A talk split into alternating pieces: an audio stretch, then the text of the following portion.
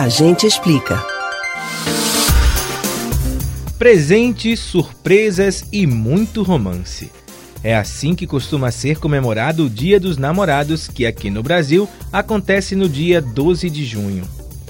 Na ocasião, os namorados costumam se presentear e celebrar o relacionamento com troca de presentes especiais. Tudo muito romântico, não é? Bom, mas o que nem todo mundo sabe é que a história por trás do surgimento dessa data não tem nada de romântico. Você sabe, por exemplo, por qual motivo a celebração tem uma data diferente dos outros países aqui no Brasil? Quer entender tudo? A gente explica. O Dia dos Namorados é uma data comemorativa importada dos Estados Unidos, o chamado Valentine's Day. Por lá, a celebração acontece no dia 14 de fevereiro e tem uma origem bastante antiga. Apesar de haver diferentes histórias sobre a popularização da data, a mais famosa é que a data homenageia o dia de São Valentim, que era o responsável por casar jovens apaixonados em segredo durante a Idade Média. Isso acontecia em uma época em que o casamento estava proibido, porque o imperador Cláudio II acreditava que os homens eram melhores soldados na guerra quando solteiros.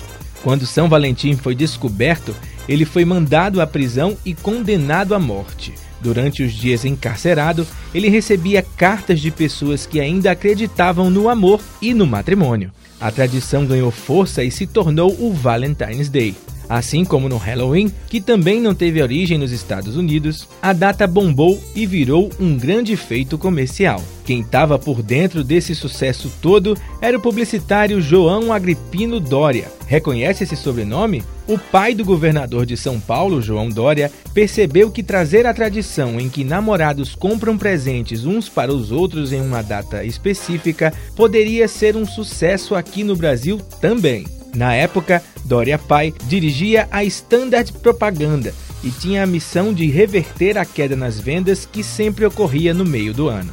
A solução de Dória foi instituir uma data para a troca de presentes. Pegando carona na religiosidade brasileira, o publicitário sugeriu que o Dia dos Namorados fosse comemorado no Brasil em 12 de junho, véspera do dia de Santo Antônio, o conhecido Santo Casamenteiro, com slogans como Não é só com beijos que se prova o amor e não se esqueçam, amor com amor se paga, o publicitário conseguiu fazer da campanha um sucesso, tanto que se consolidou e hoje representa uma das mais importantes fontes de receita para as empresas. Você pode ouvir novamente o conteúdo desse ou outros A Gente Explica no site da Rádio Jornal ou nos principais aplicativos de podcast: Spotify, Deezer, Google e Apple Podcasts. Ayrton Vasconcelos para o Rádio Livre.